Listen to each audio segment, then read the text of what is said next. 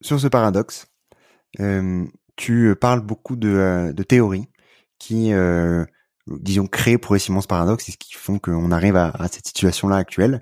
Donc l'objectif, c'est plutôt que de lister ces théories, bien entendu, on va en parler au fur et à mesure de, l'échange, c'est de parler des actions qui permettent de contrer euh, ces théories et donc euh, d'aller dans, un sens plus euh, euh plus de, du coup de plus de bien-être animal.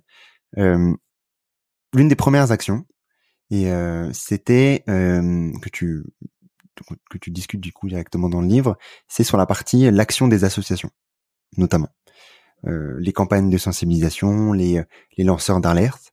Euh, pourquoi c'est important et quelle théorie euh, ça vient contrer?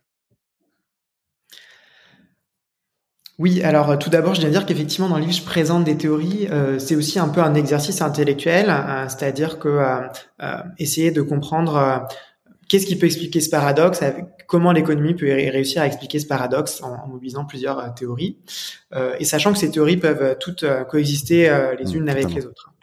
Voilà. et aussi petit petit spoiler, mais une des conclusions du livre, c'est que finalement, euh, euh, peut-être que les, les, stratégies pour y répondre sont complémentaires, parce qu'il peut y avoir plusieurs. Euh, euh le paradoxe de, de l'exploitation animale peut venir de plusieurs euh, problèmes, et donc du coup, adopter tout mettre sur une seule stratégie, ben, on met peut-être certains problèmes. Donc en fait, une palette de stratégies, ça peut être efficace. Et petite limite, là, je me focalise surtout hein, sur les, les les limites au niveau individuel en tant que consommateur, et il y a les limites politiques dont on a un peu parlé tout à l'heure, que je, je parle, dont je parle pas dans le livre. Donc effectivement, les associations, j'ai voulu en parler dès le début parce qu'en fait, euh, aujourd'hui, c'est euh, le, le, historiquement, ça a été le fer de lance de l'amélioration du bien-être animal. C'est-à-dire, ces améliorations, elles sont pas venues des politiques ou des entreprises euh, dès le début ou des consommateurs. Euh, c'est les associations qui ont vraiment euh, informé, dénoncé certaines pratiques et contribué à sensibiliser l'opinion publique sur ces sur ces questions-là. Et euh, donc elles ont des campagnes de, de sensibilisation euh, qui sont assez fortes.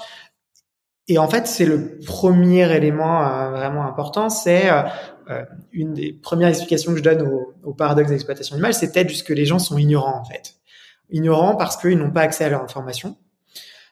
Et ça, c'est quelque chose que j'avais à cœur de montrer, de discuter, qui est peut-être un peu naïf, mais je pense qu'on se rend pas compte de la réalité de la condition animale aujourd'hui parce que ça se passe loin de nous. Euh, soit bah, on a parlé de la chasse, bah, on, ne pratique pas la chasse, donc on sait pas ce qui se passe. Euh, soit pour les élevages, par exemple, euh, on n'a pas accès aux élevages. Parce que, encore une fois, euh, quand on se balade dans la campagne, par exemple, les animaux qu'on voit des élevages, c'est les animaux qui sont à l'extérieur. typiquement, c'est les bovins.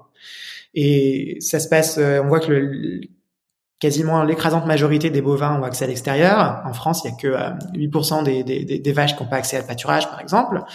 Donc on voit ces bovins on, à l'extérieur, on se dit ah bah en fait euh, ça se passe bien pour les animaux. Bah oui parce que par définition les animaux qui n'ont pas accès à l'extérieur on les voit pas. Et donc ça on a tendance à l'oublier. Donc on ne sait pas ce qui se passe derrière ces murs là. Et donc les associations bah déjà viennent informer.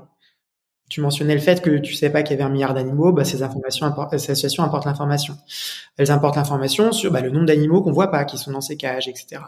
Et donc ça, pour moi, c'était vraiment le, le, premier élément euh, à dire en fait hein, comment on sensibilise l'opinion publique et à partir de ça on peut aussi faire des campagnes auprès euh, des politiques qui eux-mêmes ne savent pas forcément dire quand vous êtes euh, élu député vous, ne savez pas euh, quels sont les chiffres de l'élevage intensif etc donc principalement ça ça ça a joué beaucoup et je pense que c'est le, principal facteur de cette euh, principale théorie, enfin un problème sur lequel euh, les campagnes d'information euh, jouent.